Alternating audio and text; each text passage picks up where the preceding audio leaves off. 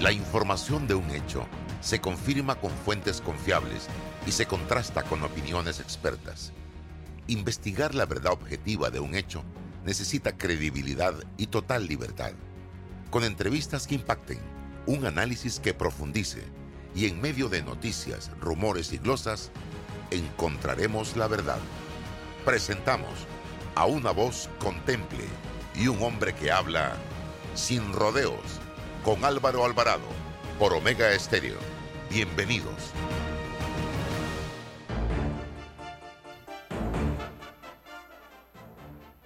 ¿Qué tal amigos? Eh, bienvenidos. Muy, pero muy buenos días. Gracias eh, por acompañarnos en esta, la que será a partir de ese instante nuestra nueva casa, Omega Estéreo. Quiero iniciar eh, deseándoles a todos una excelente semana y al mismo tiempo, estimados amigos, darle nuestro sincero agradecimiento a don Guillermo Antonio Adames, que desde el momento en que conversamos con él acerca de este proyecto, inmediatamente nos abrió las puertas para desarrollar este programa que es de ustedes, estimados amigos, y que a partir de ese momento estará en estas frecuencias a lo largo y ancho de la geografía nacional en Omega Estéreo, de frontera a frontera. Mucha información, hoy vamos a tener la oportunidad eh, de conversar, amigos, aquí en Sin Rodeos, con el magistrado del Tribunal Electoral, Alfredo Junca. También estaremos hablando del tema de los albergues con una especialista que hace algunos años atrás desarrolló un protocolo y observó precisamente en ese momento estábamos eh, en el quinquenio del expresidente Ricardo Martinelli, muchas anomalías que se estaban dando ya en ese momento en los albergues de este país. Y lo que trajo consigo que se hiciera el análisis de la situación y al mismo tiempo, estimados amigos oyentes y cibernautas que nos están sintonizando a través de las distintas redes sociales, recomendaciones muy puntuales que si se hubiesen puesto en práctica, hoy no estuviéramos hablando de este tema como lo estamos hablando. Yo quiero, eh, en este preciso momento y antes de empezar con la entrevista con el magistrado eh, dar a conocer eh, un comunicado que nos envía la Fundación Ofrece un Hogar. La Fundación Ofrece un Hogar lleva a cabo la administración del Hogar María Guadalupe y ha sido señalada por medio de una entrevista publicada en el diario La Prensa el día 28 de febrero del 2021 en el segmento El Knockout a través de la periodista Flor Mirachi. En la misma, la entrevistada, quien recibió atención en el hogar, hace acusaciones severas sobre el trato recibido en este centro. La fundación quiere afirmar categóricamente que el hogar María Guadalupe no ha sido señalado ni denunciado por la supuesta comisión de delito alguno o malos tratos hacia las menores. Los hechos denunciados son falsos, tergiversados y se alejan de la realidad, señala ese comunicado. La fundación lleva 28 años trabajando con miles de jóvenes a quienes brinda apoyo psicológico, educativo y económico.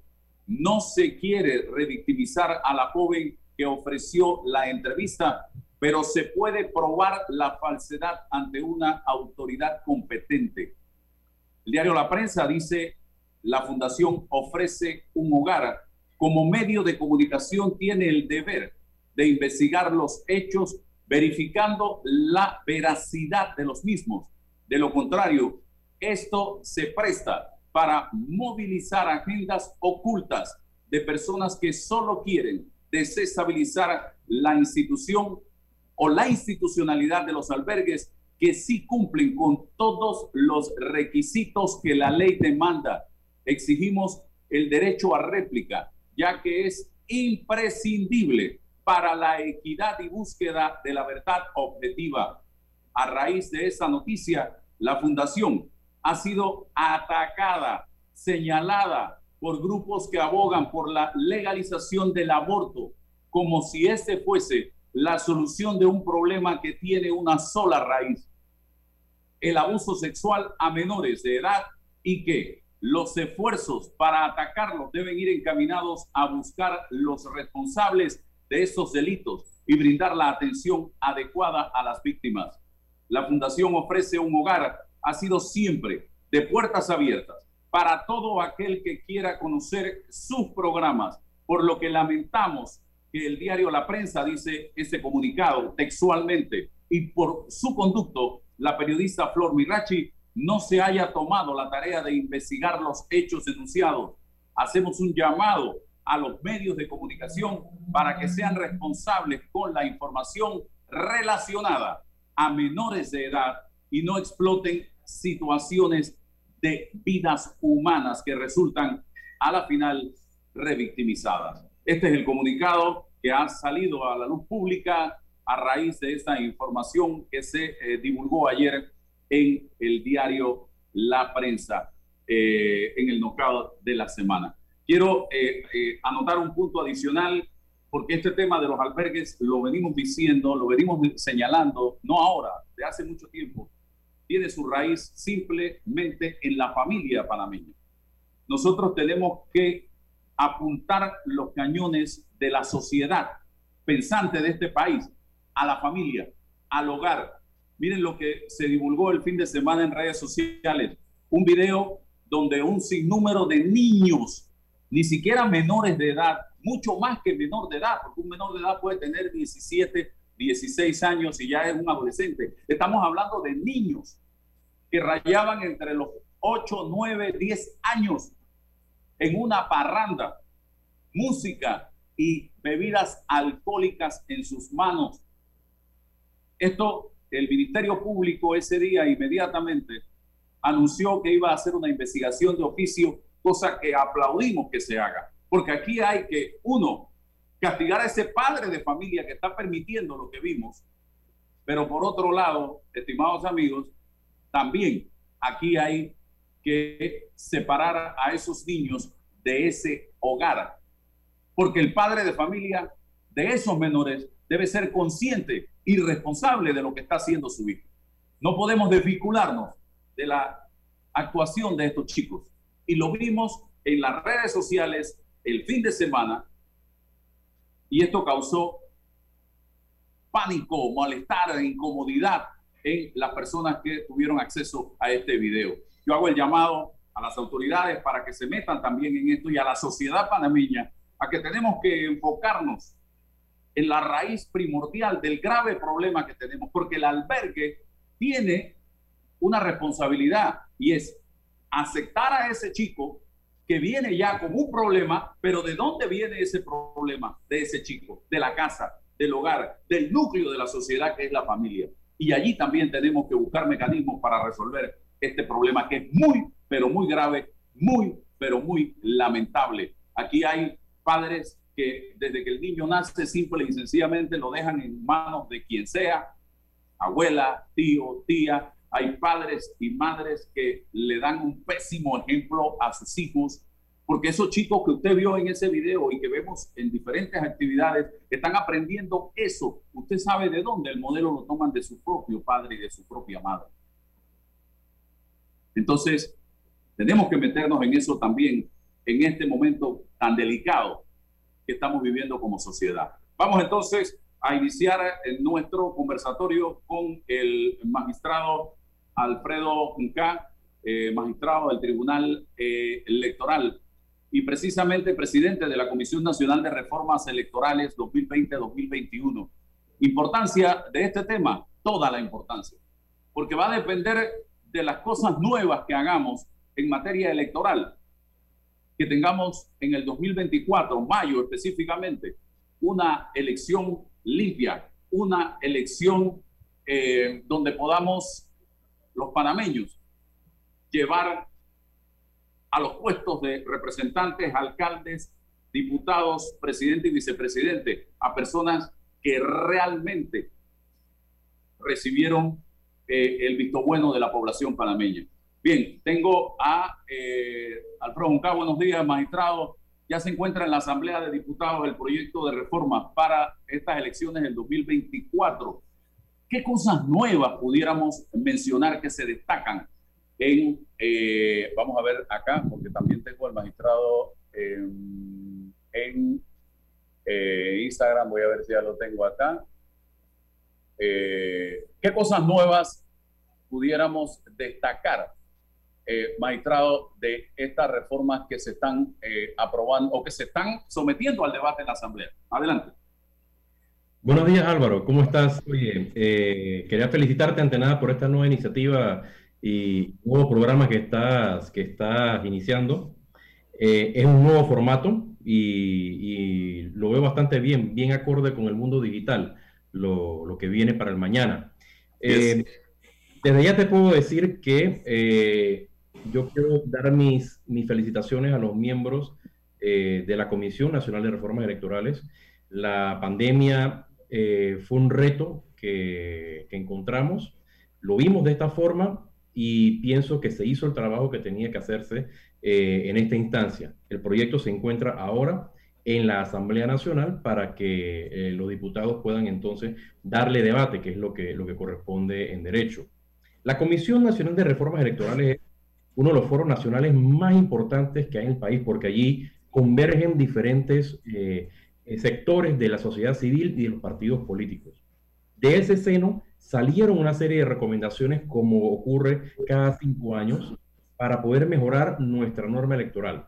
Yo sé que el tiempo en, radio es, oro, eh, así que voy a tratar de no extenderme mucho.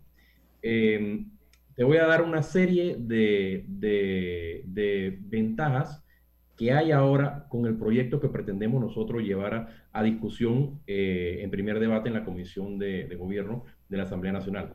Lo primero es que, para, que hay que entender que para poder lograr todo lo que te voy a mencionar, el Tribunal Electoral necesita adelantar el calendario electoral. Durante las elecciones pasadas tuvimos un problema con algunos candidatos eh, porque a escasas semanas de, la elección todavía no estaban en firme. Y esto es porque al entrar las diferentes instancias, la doble instancia, el SPA a la, a la jurisdicción electoral, había que garantizar el debido proceso y eso hizo que se estirara un poco eh, los términos en los, en los procesos. Esta vez nosotros en, el, en la comisión hemos, hemos propuesto que al 31 de diciembre del año anterior a las elecciones, es decir, del 2023, todos los candidatos estén en firme. Para poder lograr esto tenemos entonces que echar el calendario un poquito hacia atrás y la primera fecha sería entonces en febrero del año 2022 donde se da inicio a la recolección de firmas de, apoyo para los candidatos por la libre postulación. Cosas interesantes que, vamos a ver. La reforma electoral pasada, la de la elección del 2019, fue una, una reforma muy profunda, la más profunda que se hizo, se ha hecho en 30 años de, la nueva democracia.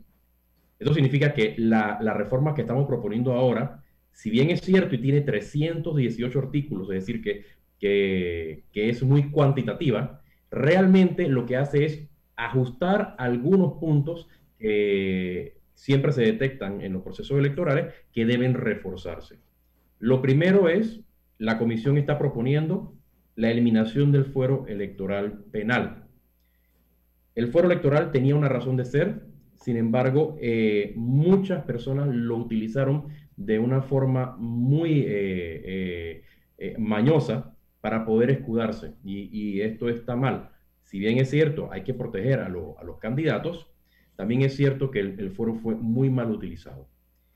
Se eliminan las postulaciones múltiples. Es decir, no sé si recordarás que, una de las prácticas del, del pasado era que algunos candidatos se postulaban a varios cargos y que luego de eso tenían varios sombreros, es decir, yo soy alcalde, pero también soy diputado. Yo soy representante, pero también soy diputado o, soy alcalde. En la, en la reforma pasada, lo que se hizo fue dejar que se corriera para múltiples cargos, pero luego de eso tenían que elegir uno solo para poder ejercer. En esta se está proponiendo que ya simplemente se elimine la postulación múltiple y el candidato tenga que forzosamente postularse a un solo cargo. En el tema del financiamiento se reduce en un 25% el tope al financiamiento privado. Por ejemplo, si la candidatura presidencial eh, podía gastar hasta 10 millones de dólares proveniente del financiamiento privado, ahora solamente va a poder gastar 7.5. Esto se hizo en base a eh, la develación de la incógnita que, siempre se había tenido. Nunca habíamos tenido data para poder eh, medir cuánto cuesta una campaña política. Al tener todos estos datos por la, labor de la Dirección de, Fiscalización del Financiamiento Político, podemos entonces determinar, eh, pudimos determinar cuánto costaba la campaña y la comisión decidió entonces hacer una rebaja del 25%. Usted está claro, magistrado Junca, que hay un movimiento en la sociedad que señala que no se le debe dar un solo centavo a nadie para campaña política. Por supuesto, eh, estamos, estamos también anuentes a eso, se discutió en la, en la comisión y, y, de hecho fue uno de los primeros temas que vimos, si íbamos a ir por un financiamiento completamente público, completamente privado o un financiamiento mixto y se decidió entonces ir eh, a, través de un financiamiento mixto, es decir, un componente es público y otro componente es privado. No podemos ponerle, imponerle, especialmente en, en tiempos de pandemia, toda la carga al, al Estado para que financie eh, no solamente el proceso electoral, sino también las campañas. Entonces, eh, esta, esta, es la, la, teoría detrás de, del financiamiento y se decidió ir entonces por, la, por el financiamiento mixto, una parte pública y una parte privada. Muy bien, ¿qué otros elementos adicional a fuero electoral, eh, eh, la eliminación de la elección múltiple y financiamiento pudiéramos destacar, magistrado? Bueno, eh, estamos equiparando ahora el financiamiento, el tope de financiamiento privado de la libre postulación, que en el proceso anterior era un ridículo, primero eran 50 centavos, luego pasamos a dos balboas por, por recolección de firmas y esto ocasionó un sinfín de problemas. ahora lo estamos equiparando a lo que pueden gastar los candidatos en las primarias, de, en las internas de los partidos políticos, es decir, en las elecciones primarias. Si ellos pueden gastar un 30% de, de, lo que podían gastar en la nacional, los eh, candidatos por la libre postulación también deben estar en igualdad de condiciones. Muy importante, se introduce la paridad de género en las postulaciones, tanto por cargo como por alternancia. ¿Qué significa esto? Por cargo significa Suplente y principal deben ser de un género distinto uno al otro. Y en alternancia es que si el primero de la, de la lista, eh, el que encabeza la lista, es de un género, el segundo debe ser de otro. Esta es la propuesta que está llevando la, comisión eh, a la mesa de debate en, en, la Asamblea Nacional.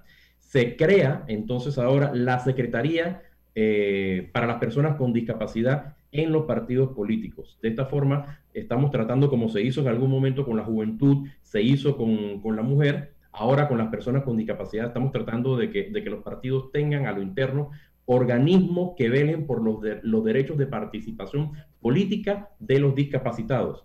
De igual forma, ahora eh, se está eh, ordenando el uso de tecnología asistiva para personas con discapacidad en el proceso electoral tanto en, en lo que son las, boletas de, votación como en el proceso en sí mismo. Y la, la reubicación de las mesas de votación por razón de equiparación de oportunidades. Esto significa no segregar y, tener mesas de, de votación eh, para discapacitados, sino tener en los padrones en donde hay discapacitados que esas mesas estén ubicadas entonces en los lugares que tengan la accesibilidad necesaria para ellos en los centros de votación que tengan este tipo de facilidades. Ha entrado. Ajá, te escucho. Eh, voy a dar un paso atrás porque me queda sobre el tintero una pregunta. Hay quienes plantean no a los fondos públicos para campaña política, pero dentro de la sociedad también hay otro sector que se mueve en la dirección de no fondos privados para campañas políticas, porque eso lo que logra es que los políticos que salen electos le deban favores a sus donantes de campaña. Entonces, ¿cómo lograr eh, eh, unir estos dos criterios y encontrar una fórmula con la que todo el mundo se sienta satisfecho? Bueno, Álvaro, desde ya te puedo decir que nunca vamos a tener una fórmula con la que todos los sectores estén enteramente satisfechos. Por eso se recurrió al, método híbrido, que es parte privada, parte pública. ¿Cómo hacemos para poder regular, y esto es lo más importante de todo, eh, que el que más dinero tenga sea el que, el que tenga mejores oportunidades es a través del, del tope de campaña, que ahora fue reducido en un 25%. Pero las normas de fiscalización del financiamiento político van mucho más allá. Hay normas específicas que no son de esta reforma, sino de la, de anterior, que establecen los topes por cargo, es decir, los topes a, las donaciones. Por ejemplo, eh, que un solo candidato no pueda recibir fondos del, del, financiamiento privado de una sola fuente. Es decir, tratar de fraccionarlo lo más posible, de forma tal de que la conciencia de un, de un candidato que resulta electo luego no se encuentre empeñada a una persona porque esa persona es la que financió su campaña. Entonces lo que hemos buscado es evitar que un solo proponente, de un solo donante pueda eh, financiar por completo una campaña. Yo, yo pienso que en la medida en que vayamos fraccionando mucho más esto, se irá diluyendo cada vez más el, el efecto de, del poder de los grupos económicos en la política. Yo pienso que quizá una de las cosas que que llamó mucho la atención en, el, en, la elección pasada fue el tema de la adjudicación de las, de las curules en los circuitos plurinominales, o lo que, o lo que comúnmente llaman el sistema de, de cociente, medio cociente residuo. Les digo, te digo en este momento para, para que entendamos, eh, parte de, de, la inconformidad con muchas personas fue el, el no, no poder entender cómo funcionaba el sistema, por un lado. Pero por otro lado, porque habían taras o, problemas en el diseño del sistema, también es cierto. Entonces, si la adjudicación de las curules en los circuitos plurinominales se da a través de listas y el residuo es lo que queda, ¿cómo puedo yo competir entonces con los votos que ya había sacado? Entonces, lo que está proponiendo la comisión en este momento es que a la hora del cálculo del residuo, porque inevitablemente tenemos que ir a, al sistema de residuos porque la constitución nos, nos mandata respetar los derechos de las minorías, es decir, un sistema que sea inclusivo. Los sistemas uno a uno, es decir, eh, eh, de voto absoluto, son eh, exactos, sí son exactos, pero son sistemas en los cuales las organizaciones o cúmulos que son más grandes se llevan todo y dejan por fuera entonces a las listas de libre postulación que son eh, más chicas, a los partidos que son más pequeños. Entonces, si queremos tener una Asamblea Nacional que tenga representatividad, nosotros tenemos que darle oportunidad a las minorías para que puedan... ¿Y está funcionando realmente para ese objetivo, a juicio suyo? Bueno, eh, prueba de ello es que tenemos, tenemos ahora mayor participación de la, de la libre postulación en la Asamblea Nacional. El problema está no en los escaños, el problema está en quienes ocupan los escaños. Entonces, pretendemos en la comisión, con este nuevo sistema, cerrar un poco más la brecha, porque sí existe una brecha eh, a la hora de la adjudicación del, de los residuos. Y se va a hacer restando los cocientes y medios cocientes de las listas que ya hayan eh, sacado diputados a la hora de calcular los residuos. Esto va a acercar más a los que tienen menos de, los que ya tienen eh, más. Antes lo que se hacía era que se calculaba y se podría inclusive pensar que, que los votos no eran contabilizados dos veces, pero tenían un doble valor, porque tenían, eh, tenían en cantidad valor a la hora de sacar un diputado por cociente y, medio cociente y tenían valor también a la hora de adjudicar el, el residuo. Entonces lo que se busca ahora es acercar un poco más, eh, eh, cerrar un poco la brecha, cosa de que tengan mayor oportunidad las minorías y que sea mucho más justo para, para todos los que participan en esa elección. Dos, temas muy puntuales. Uno, el tema de los circuitos electorales. Eh, aquello de, cómo están configurados los circuitos electorales. Y segundo, ¿qué podemos hacer, magistrado, para mejorar la calidad de personas que llevamos a la asamblea, por ejemplo? Ya eso no depende de la constitución, ya eso no depende de las reformas al código o, al código electoral, eso depende de la población. Es la pregunta, aunque también sugeriría algo.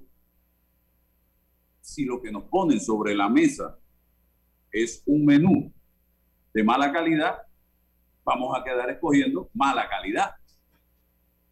Tienes toda la razón, Álvaro. Te voy a dar dos respuestas.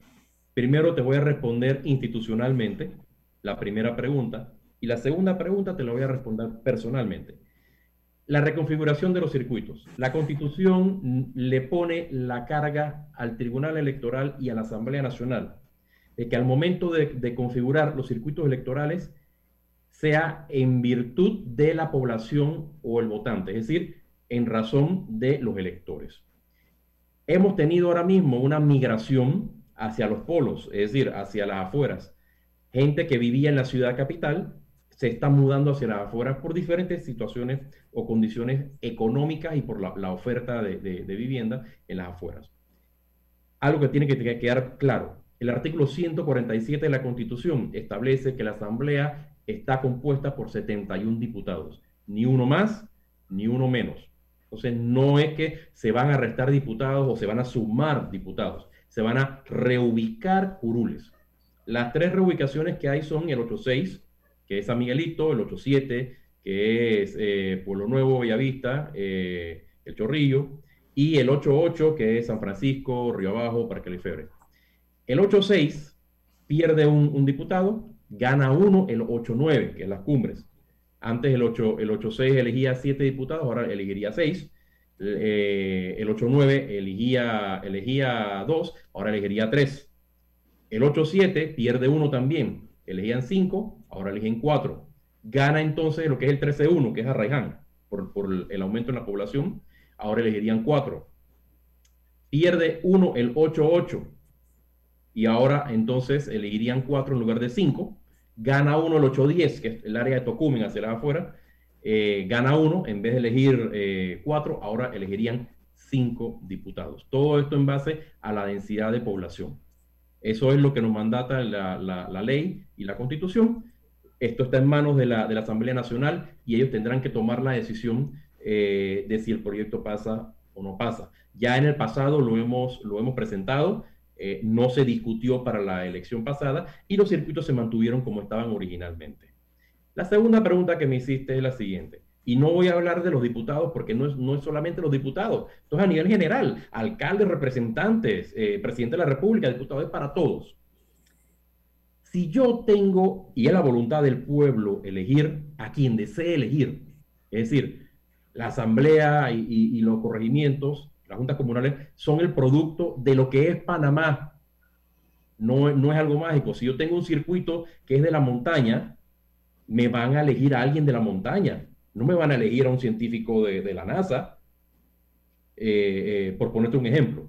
No me van a elegir a un, a un comerciante o un ejecutivo de empresa. Me van a elegir a una persona con muchos méritos, obviamente, un agricultor, eh, un hombre del campo, porque eso es lo, que tenemos allí. Eso es lo que es la participación política. Pero ¿qué ocurre? No todas estas personas tienen acceso al conocimiento en administración.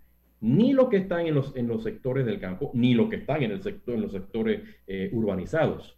¿Por qué? Porque yo puedo ser muy abogado, pero soy un pésimo administrador. Y yo estoy realmente corriendo para un cargo de elección popular para ser administrador de los bienes de todos los panameños. Entonces, realmente ni siquiera es la titulación de la, del, candidato ni su currículum, es su habilidad para poder administrar los temas. Que hay asesores, claro que hay asesores, pero el buen juicio de nombrar asesores no es un impedimento para que el que está al frente, que es el responsable, tenga conocimiento. ¿Qué es lo que yo propongo? Lamentablemente no, no, no es posible hacerlo obligatorio. Yo lo que propongo es que cada candidato, cada candidato que quiera postularse, tenga forzosamente que ir a un curso de gobernanza administrativa para que aprenda a manejar presupuesto, para que aprenda cómo funcionan los gobiernos locales, para que aprendan cómo se, cuál es el proceso formativo de la ley. Sin ese curso no deberían postularse. La ley no, la constitución no permite añadir nuevos requisitos para las postulaciones, pero esto lo podemos hacer como sociedad. Es decir, que los que vayan a postularse estén previamente preparados para poder administrar la cosa pública.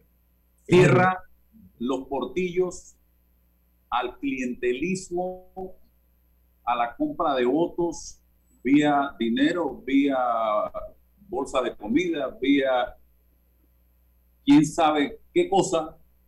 Este, este nuevo código electoral para el 2024? Porque siempre hay fórmulas.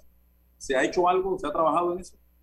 Por supuesto, cierra un poco más, sí, pero al mismo tiempo en que nosotros estamos redactando normas para poder eh, cerrar el, cerco, eh, aquellos que están acostumbrados a la vieja política están redactando planes para abrir el cerco.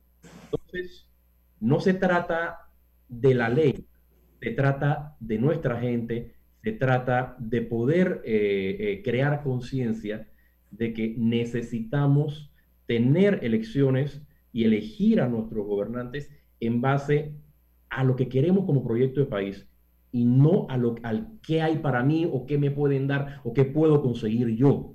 Esto es una cuestión cultural y los cambios culturales lamentablemente son los más duros de, de, de, realizar y los que toman mucho más tiempo. Es decir, que nosotros, a pesar de que yo tenga una ley perfecta, no voy a ver un cambio hasta dos o tres generaciones más adelante. Entrado, ustedes se enfrentan ahora también a, una, a un clamor de un sector de la sociedad, de una constituyente, de una asamblea constituyente. Ya hay, por la información que manejo, la intención, lo ha dicho el presidente del Partido Panameñista, el señor Blandón, el presidente del Partido Cambio Democrático, el señor Rux, y otros sectores de la sociedad. He escuchado hablar de esto a Lombana, he escuchado hablar de esto a Matilde Gómez, de eh, buscar la fórmula cuanto antes para eh, que se escoja una asamblea constituyente y se habla ya de la recolección de firmas de unidos todos estos grupos. ¿Ustedes cómo ven esta iniciativa? ¿Es factible? O ya estamos contra el tiempo porque ustedes están montados ahora en la organización de las próximas elecciones. Hablemos de esto, magistrado.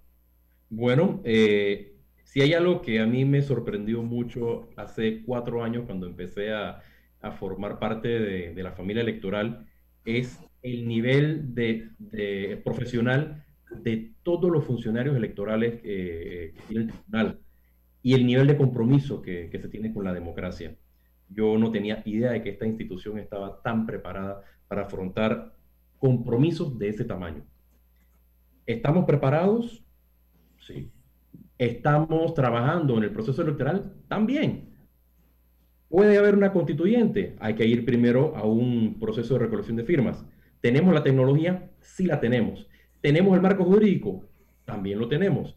Es cuestión de, la, de, que ahora los actores pongan eh, su voluntad en activar el proceso y con mucho gusto el Tribunal Electoral eh, va a llevarlo adelante con la nueva tecnología, es decir, a través de, la, de la firma digital, firma de respaldo digital. Estamos saliendo de, lo, de las aglomeraciones, estamos saliendo de los libros y hemos puesto, eh, producto de la pandemia, a disposición de todos los panameños nuevas tecnologías a través de la plataforma Tribunal Contigo, el centro de asistencia al usuario, eh, los métodos automatizados para poder eh, sacar eh, duplicados de cédula, certificados de nacimiento o de defunción, actas de defunción, y en algún momento llegaremos ya hasta el punto de poder inclusive dar la cédula por primera vez. Estamos avanzando y estamos poniendo de nuestra parte con lo que es la medición biométrica.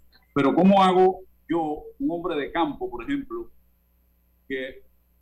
no estoy en ese mundo de lo digital, de lo virtual todavía, y esto no es por menospreciar a nadie, pero es la realidad. Yo pongo el ejemplo de mi padre y de mi madre, para no herir susceptibilidades. No son mi mamá, WhatsApp y hasta ahí.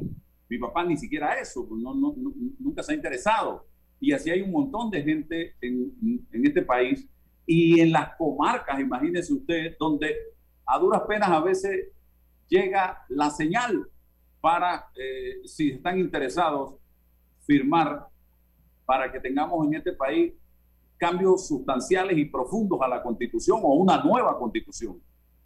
En esos casos operan entonces los libros manuales, que eran los que teníamos antes, que ya lo escrito, eh, obviamente contra eh, auditoría posterior del Tribunal Electoral.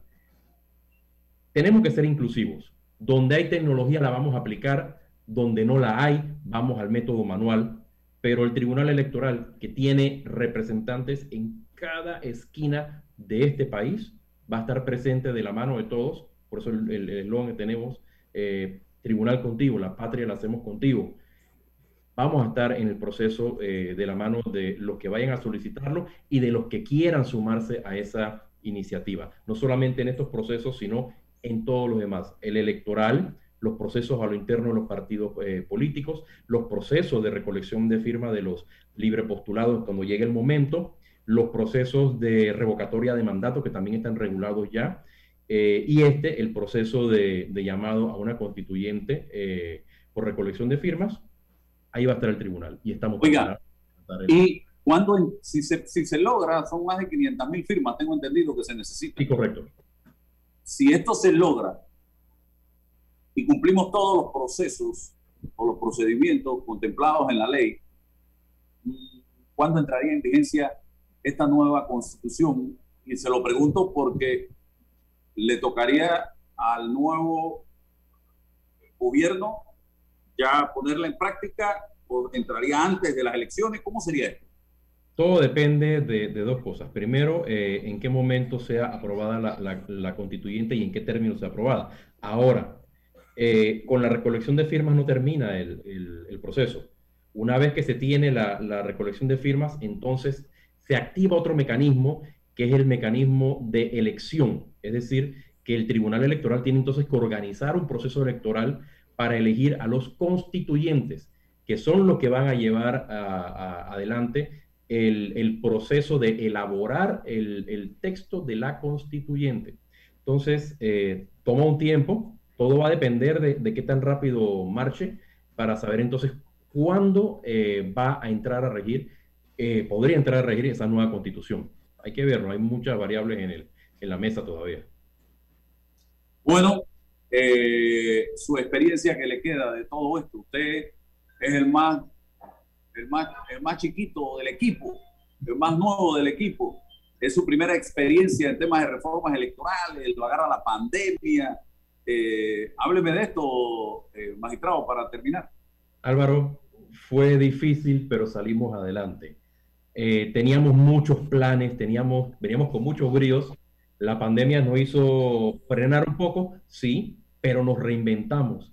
Reinventamos los servicios del tribunal, reinventamos la forma en que se reunió la, comisión, reinventamos nuestra forma de trabajar para poder proteger tanto a nuestros eh, usuarios como a nuestro personal lo más que se pudo. ¿Habrá una nueva pandemia en el futuro? Yo no lo sé. Lo que sí sé es que si la hay, el Tribunal Electoral va a estar preparado para hacer elecciones y para brindar el servicio que brindamos todos los días en tiempos de necesidad. Ese es el compromiso que tenemos nosotros con Panamá. Gracias, maestrado. Que tenga excelente día. Gracias, Álvaro, y buena suerte. Hasta luego. Vamos a la pausa aquí en Omega Stereo y regresamos enseguida sin rodeos. Para develar lo que es cierto, hace falta hablar sin rodeos con Álvaro Alvarado. Ya regresamos. Bueno, me voy a comer con una estrella. Mmm. Espérate, ¿y tu esposa sabe? Claro, ella sabe que la estrella del sabor es American Star. Y por eso en la casa comemos delicioso. American Star, el tasajo, jamón, chorizos y embutidos más suaves, económicos y con el sabor que le gusta a todos. ¡Oh! ¿Me invitas a conocer esa estrella? Busca la estrella roja y azul American Star, la estrella de tu cocina.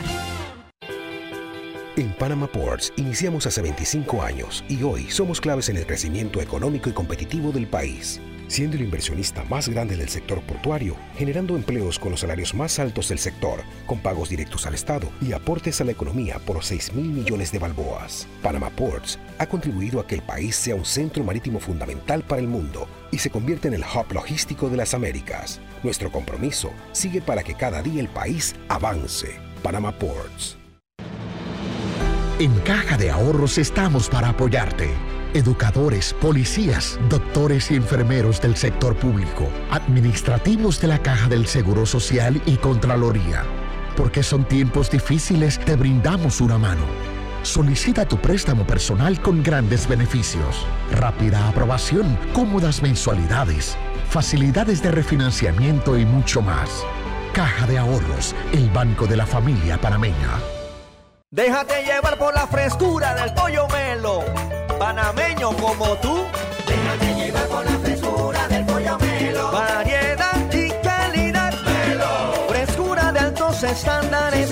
la calidad es una promesa para llevarte el pollo melo siempre fresco hasta tu mesa. Déjate llevar por la frescura del pollo melo. Por su sabor y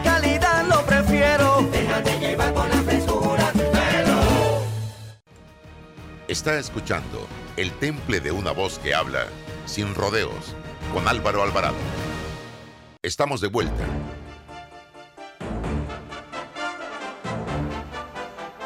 Bien, seguimos adelante, amigos. En esta oportunidad, la psicóloga, reconocida psicóloga Jenny Barr, está con nosotros. Eh, y para hablarnos de un tema que lamentablemente está de moda de la manera como está de moda. Protocolo para la atención de niñez sin cuidado parental en albergues en Panamá. Fue el documento que hace algunos años atrás corría el quinquenio del presidente Ricardo Martinelli, que desarrolló la licenciada Jenny Barr, eh, luego de hacer algunos eh, análisis en eh, más de 10 albergues a nivel nacional. Eh, para UNICEF se hizo esta consultoría y hoy está con nosotros. Gracias, licenciada, por compartirnos eh, brevemente eh, en ese momento qué estaba pasando, que ustedes tomaron la decisión de hacer esta consultoría y este análisis. Sí, muy buenos días a todos los que nos escuchan y nos ven por Facebook Live. Eh, para mí es un placer estar aquí esta mañana compartiendo este tema tan importante que ha impactado de una manera eh, muy grave a la comunidad en general, incluso internacionalmente. Eh, nosotros empezamos a trabajar el protocolo para la atención de la niñez sin cuidado parental acogidos en albergues en Panamá en el año 2011. Ese, ese protocolo se empezó a trabajar a iniciativa de UNICEF, que estaba ya preocupado por algunas brechas en el cumplimiento de derechos que pudieran haberse eh, dado dentro de los albergues. Ellos me localizaron a mí para que, y me contrataron como una consultora para realizar un estudio en 11 albergues a nivel nacional y posteriormente, pues, eh, elaborar este protocolo para que fuera utilizado por las autoridades de CENIAF en beneficio de todos los niños que estaban recluidos eh, temporalmente en los albergues. Licenciada, es importante señalar dos cosas. Que un albergue no es una casa. Un albergue es la consecuencia de lo que no se hizo en casa. Y lo segundo, ¿qué tipo de niños, jóvenes o adolescentes llegan a un albergue que no es un hotel, ni es un resort, ni es un centro de diversión? Cuénteme. Sí, eso es muy importante lo que usted dice, Álvaro, porque el niño que llega al albergue llega como una medida de protección. Llega para que el Estado lo proteja. Y llega porque eh, ha tenido problemas graves dentro de su familia. Muchas veces estos niños son abusados o abandonados y sus derechos son vulnerados de distintas maneras en sus propias familias. Y llegan al Estado para que el Estado los proteja y garantice la restitución de sus derechos. Los niños llegan con heridas emocionales muy profundas a los albergues para que el Estado los proteja. Y es importante ver que estos niños llegan ya con una vulnerabilidad ante cualquier tipo de abuso. Son niños que ya tienen un trauma complejo a cuestas porque han vivido situaciones eh, de abuso, muchos, muchas veces incesto, abuso sexual repetitivo a través de años, y, llegan con un, un self, un, un mundo emocional muy lastimado, muy dañado, que requiere que el albergue lo acoja con todos los derechos y la protección que el Estado le puede brindar para que pueda restituir sus derechos, pero que también pueda sanar esas heridas que el niño trae consigo. porque no se trata de que el niño vaya al albergue simplemente a dormir y que vaya a la escuela, ellos también necesitan una recuperación dentro del albergue. Es importante. Es importante. Es importante también enfatizar la, necesidad de prevenir para que esto suceda. Porque, ok, la familia está, muchas familias están fallando en la protección de sus, de sus miembros, sobre todo de los niños y niñas. Eh, pero el Estado también está obligado a proteger a esas familias para que esto no suceda y prevenir y fortalecerlas, prevenir todos estos problemas de abuso, violencia contra la niñez, contra la infancia, llámese emocional, sexual, eh, física, y fortalecer a la familia para que los niños no tengan necesidad de requerir la asistencia del Estado como una medida de protección. Dos preguntas más. ¿Qué vio usted en ese año 2011 en los albergues que visitó? Eh, así a grosso modo que le llamara la atención en las condiciones en que estaban los mismos. Y bueno, lo... Sí, contésteme esa primero. Bueno, este, dentro de esa, de esa investigación eh, se sacó un, un, total de 11 albergues.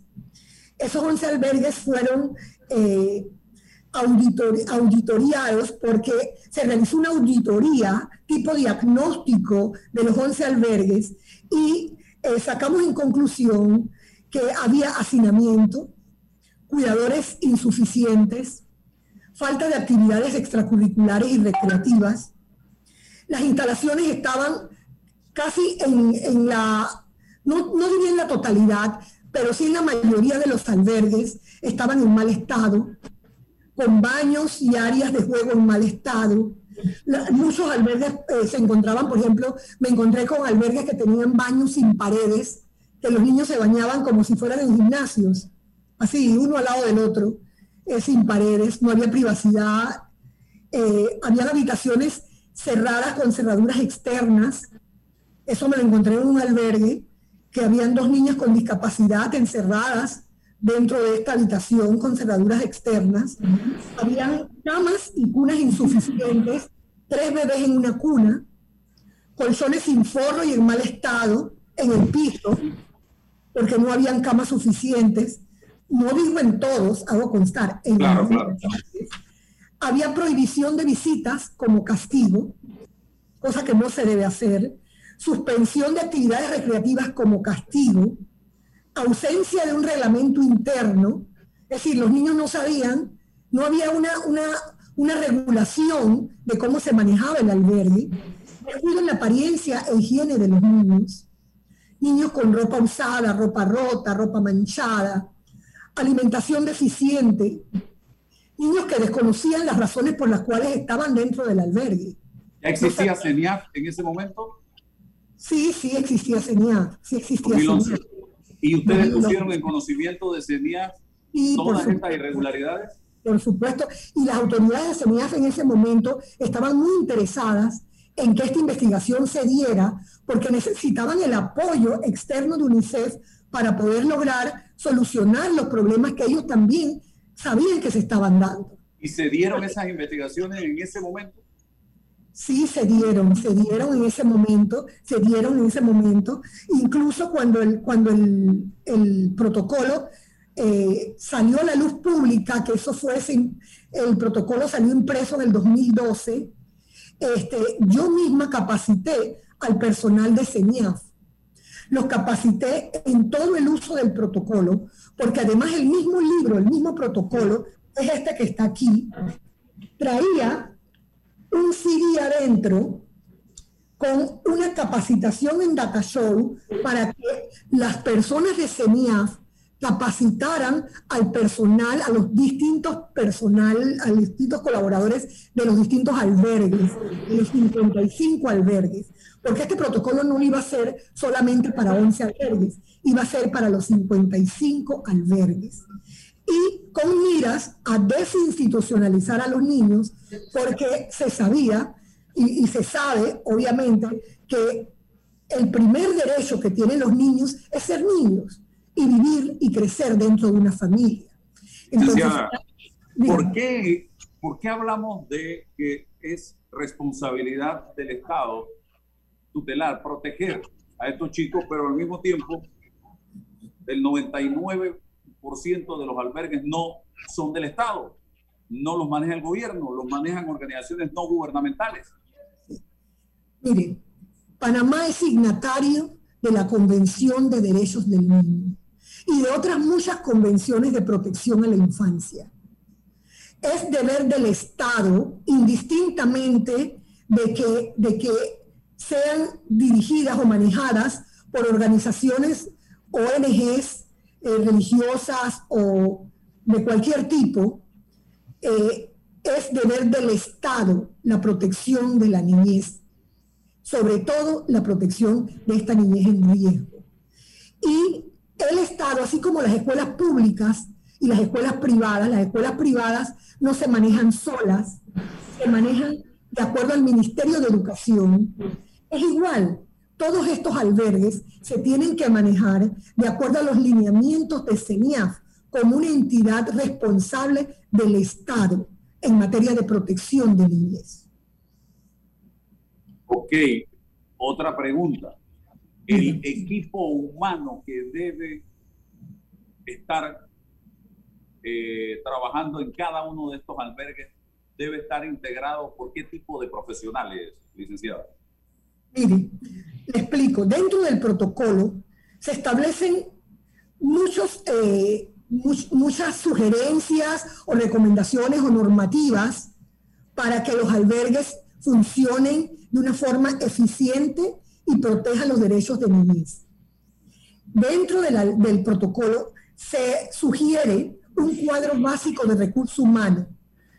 Llámese director del albergue, secretaria ejecutiva, contador, psicólogo, porque tiene que haber un psicólogo, un trabajador social. El trabajador social tiene que poder investigar y preparar a la familia para la restitución del niño a su familia porque no se trata de dejar al, al, niño indistintamente en el albergue y que sea la adopción la única medida de restitución de derechos o la familia cogente. El niño tiene, por lo general, una familia, una familia con un montón de problemas, pero es deber del Estado fortalecer esa familia para que pueda recibir nuevamente ese niño.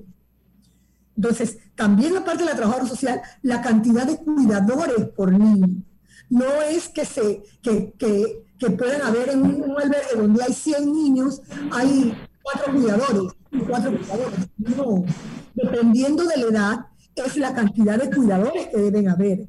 Debe haber una enfermera, porque una enfermera debe estar en contacto con todas las indicaciones médicas para administrar todo lo que son los medicamentos. No puedes darse esa responsabilidad a una cuidadora nada más una cocinera dirigida por una nutricionista, que tenga un menú específico que se le dé al niño, porque el niño está en crecimiento, requiere tener una nutrición eh, eh, básica para poder formar todos esos órganos y todos esos huesos para crecer sanamente, físicamente. También es importante una trabajadora manual, porque el área tiene que estar limpia, nos encontramos también con albergues que estaban sucios. Un encargado de lavandería para que los niños no estén chorreados, sucios, eh, con ropa limpia y planchadita. Y debe haber un jardinero que se encargue también de toda la parte del jardín y del campo de juego donde estos niños van a jugar. Nosotros sugerimos también dentro del albergue que todo, todo trabajador o colaborador tenga una evaluación eh, emocional, se sepa a través de test psicológicos que el, que el colaborador no tiene ningún trastorno de personalidad que pueda llevarlo a maltratar de alguna manera al niño, que tenga una evaluación de, de salud física y que tenga antidopaje.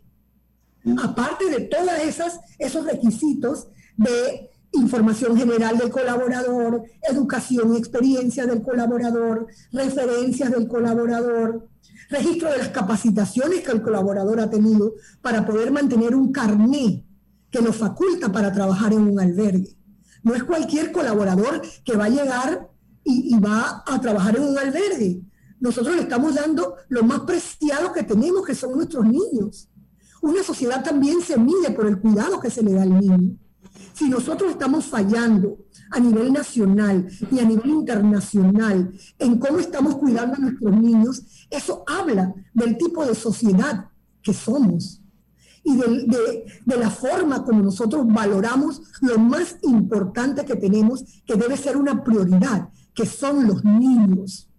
Es importante que los albergues también notifiquen a CENIAF cada colaborador que van a emplear, porque el CENIAF o la CENIAF estaba encargado de eh, proteger que todos estos lineamientos que están incluidos en el, en el protocolo fueran aplicados en los distintos albergues.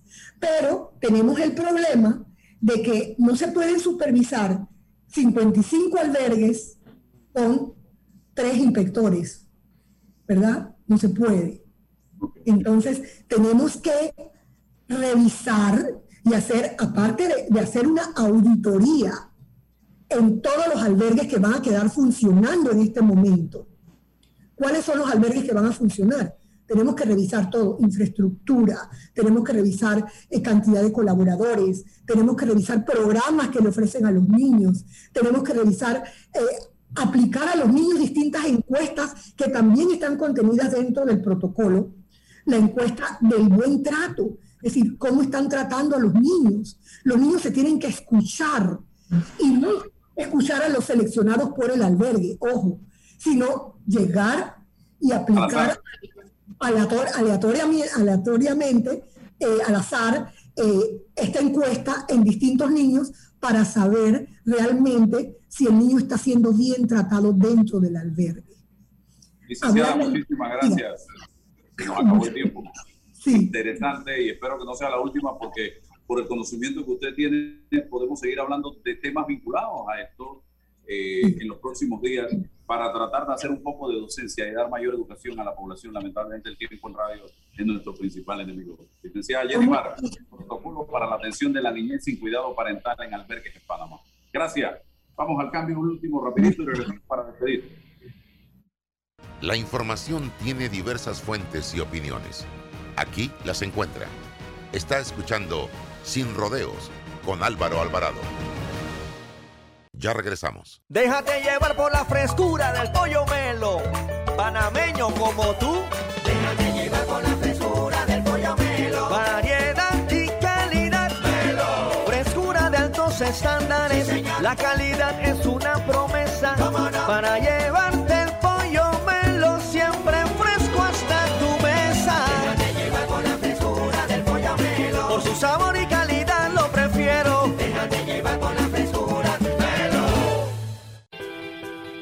Panama Ports iniciamos hace 25 años y hoy somos claves en el crecimiento económico y competitivo del país, siendo el inversionista más grande del sector portuario, generando empleos con los salarios más altos del sector, con pagos directos al Estado y aportes a la economía por 6 mil millones de balboas. Panama Ports ha contribuido a que el país sea un centro marítimo fundamental para el mundo y se convierte en el hub logístico de las Américas. Nuestro compromiso sigue para que cada día el país avance. Panama Ports.